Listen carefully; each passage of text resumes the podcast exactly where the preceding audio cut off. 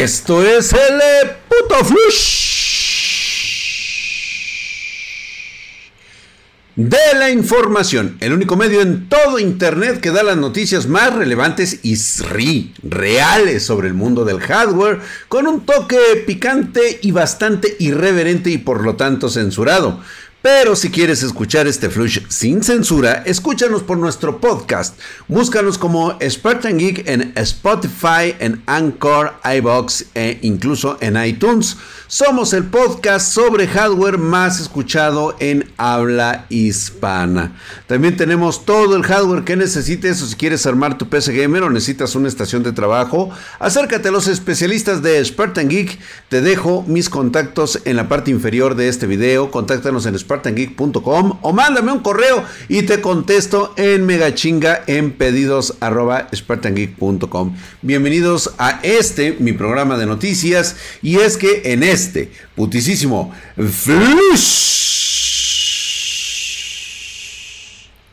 Señores, espartanos, se vienen noticias culeras.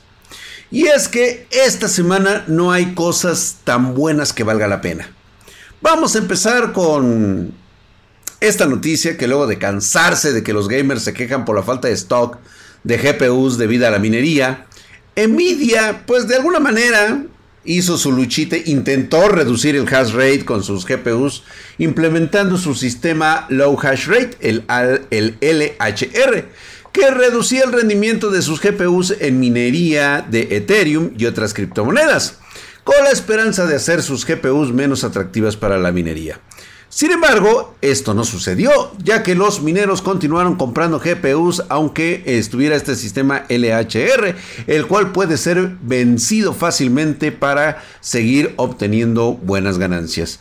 La alternativa que ha resultado para evitar este sistema LHR, pues bueno, son variadas mineros como NB Miner o T-Rex permiten obtener prácticamente el 80% de hash rate original o incluso permiten realizar minería de dos monedas en simultáneo, como por ejemplo Ethereum y Ravecoin, teniendo buenas ganancias y aún así no se puede sacar al 100% de su rendimiento en Ethereum.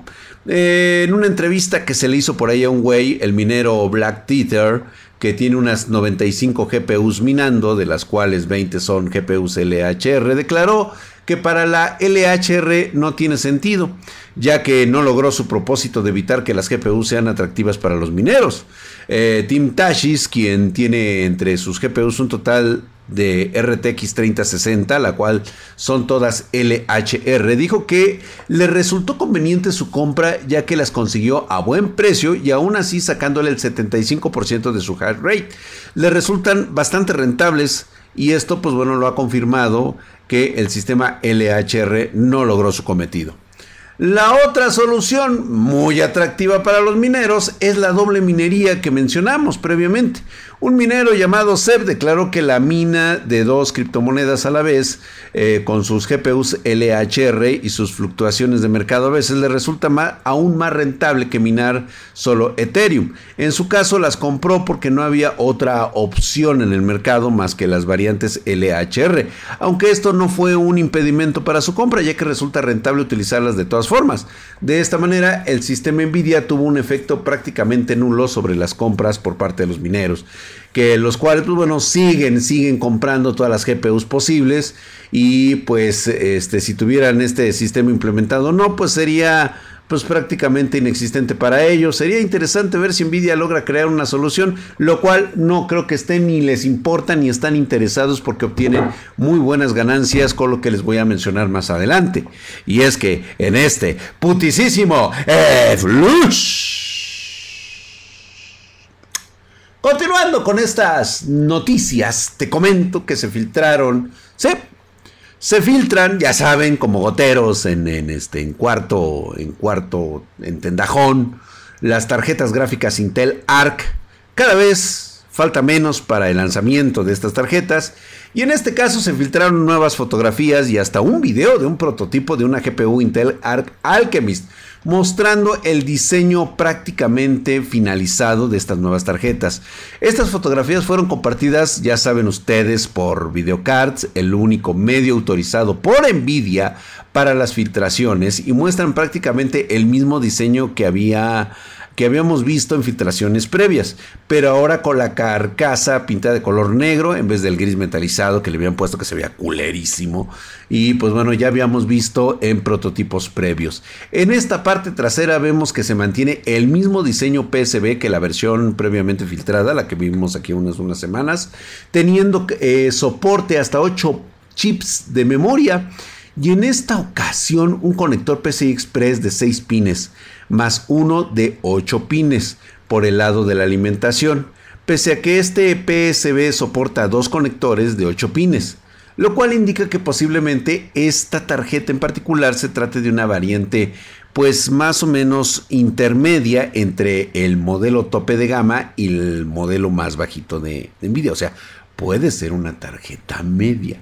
Finalmente apareció un video que comenzó a circular por ahí por Discord y pues ya sabes, en el Despertar Y luego, pues ya lo, alguien lo publicó, yo no lo publiqué por Twitter, donde se muestra este prototipo, aunque la verdad es que se ve de la verga, una resolución de la mierda, parece que lo sacaron con un este, Alcatel.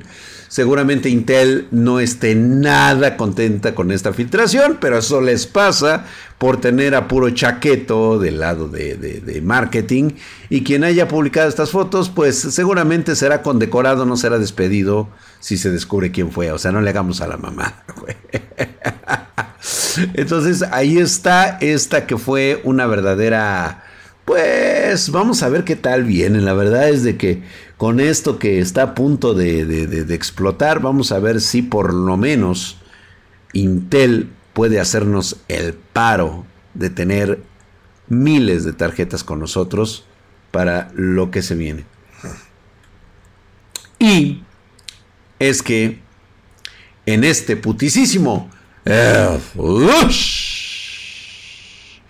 por si fuera este poquito todo este desmadre que está pasando, ahora resulta que un equipo internacional de investigadores de Francia, Israel y Australia han desarrollado una nueva técnica para identificar usuarios con la firma que deja la tarjeta gráfica única y específica. La llamada Draw Apart es la investigación que está sirviendo como advertencia sobre las medidas de identificación más masivas que los sitios web o los hackers tienen para recopilar datos sobre las actividades online de los usuarios en tiempo real. La técnica se basa prácticamente en las variaciones inherentes del hardware debido a la variabilidad en los procesos de fabricación y los componentes.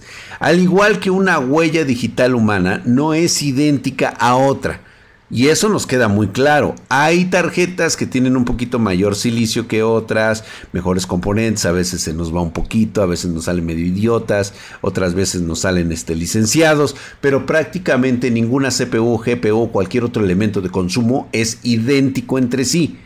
Esta es la parte donde se ha visto cuál es la razón por la cual el overclock de CPU y GPU varía incluso dentro del mismo modelo de producto. No siempre va a ser igual. Y a su vez significa que existen pequeñas variaciones individuales en el rendimiento, en la potencia y en la capacidad de procesamiento de las tarjetas gráficas, lo que hace posible que exista una identificación la técnica de huellas dactilares que están proponiendo estos güeyes para las GPU presentada, ¿sí? muestra dos GPUs idénticas, produciendo resultados individuales diferentes. Esto a su vez puede atribuirse a la actividad online de un usuario. Es decir, no todos vemos exactamente lo mismo. No todos creamos exactamente lo mismo. No todos jugamos exactamente lo mismo. Y pues bueno, con este modelo creado por los investigadores, este, pues ya lo pueden ellos eh, tomar como cargas de trabajo fijas basadas en WebGL, biblioteca de gráficos web, cómo van a aplicar la API, la multiplataforma, cómo lo van a hacer con el lenguaje OpenGL. Y con ello, ¿qué es lo que se pretende? Mira, seguramente estos güeyes están probando el nuevo sistema de operaciones de sombreado y descubrieron que no solo aumentó enormemente la precisión al 98%, sino que redujo el tiempo de identificación de 8 segundos a solo 150 milisegundos. ¿Qué significa esto? O sea, potencialmente te van a poder asignar, por lo menos en un principio, no con fines oscuros, pero así oscuros, te van a poder asignar de forma individual y muy precisa qué tipo de web, qué sitios estás visitando, cuáles son tus preferencias. Y aquí, como tú como consumidor, te van a identificar. Y por lo tanto, te van a poder mandar la publicidad personalizada que tú tanto necesitas. Por supuesto que esto de son los riesgos que conllevan la privacidad personal y la ciberseguridad, pero como ya sabemos las legislaciones y las protecciones de cualquier país son prácticamente de seguimiento online, son en su mayoría incompetentes, no sirven, no funcionan para proteger a los usuarios de estas técnicas en particular, y pues como tenemos políticos que realmente no les interesan, no conocen y son una bola de incultos impreparados y aparte ojetes, pues ellos no les va a interesar esto a menos que haya dinero de por medio para ellos, no para ustedes, por supuesto. Entonces, ya tienen ustedes ahora con qué los van a estar todavía jodiendo más y todavía te preguntas y sigues creyendo que no te van a banear tu hardware por andar haciendo trampa en Warzone. Sigue creyéndolo, por supuesto. Pues bueno, ahí está una de esas noticias. Pero vamos a la noticia caca, la noticia que huele a ovo. Esta noticia sí me molestó. Trae un hedor a crotolamo cabrón. Y es que sigue siendo muy difícil encontrar una nueva GPU a un precio accesible en 2022. Pero Asus parece haber encontrado la solución al problema, ya que ganó miles de millones tan solo en 2021 gracias a la minería. Y de hecho nos tocó ver cómo premiaban a sus empleados con mucho dinero por todo lo que ganaron gracias a los mineros. Pero y con todo esto pues les tocaba hacer algo, ¿no? Además de eso, o sea, tenían que de alguna manera retribuir lo, la lana que se embolsaron a lo cabrón con sus a sus vendidas. Por lo tanto, la compañía ha lanzado una tecla personalizada con la que podemos reemplazar la tecla Shift de nuestro teclado, con la forma de una pequeña tarjeta gráfica con ventiladores completamente funcionales. O sea, Asus encontró la manera de burlarse de sus leales clientes. Pero para que sea más burla aún este teclado, por ahora solo va a estar disponible para su mejor mercado, los chinos. El producto solamente se conoce allá oficialmente como Asus ROG Strix Touch Stone y tiene entre sus características que la diferencia de un teclado tradicional, además de llevar la marca Republic of Gamers y el diseño de triple ventilador característico de la empresa, está construida con una aleación de aluminio que garantiza una mayor durabilidad, como si eso realmente fuera importante, sino más que nada es la burla y hasta el momento no está claro si este lanzamiento significa que el fabricante está entrando en este mercado y si veremos este tipo de teclas porque realmente funcionan, son para los sistemas mecánicos Cherry MX o similar. Y por lo tanto pues ya es posible adquirirlos y así poderse cagar en tu cara mientras sigues pidiendo Asus ROG. Y con esta noticia realmente me pone de muy malas. Desafortunadamente no tengo a quien voltearle ahorita un pinche cachetadón, así que vámonos a la verga.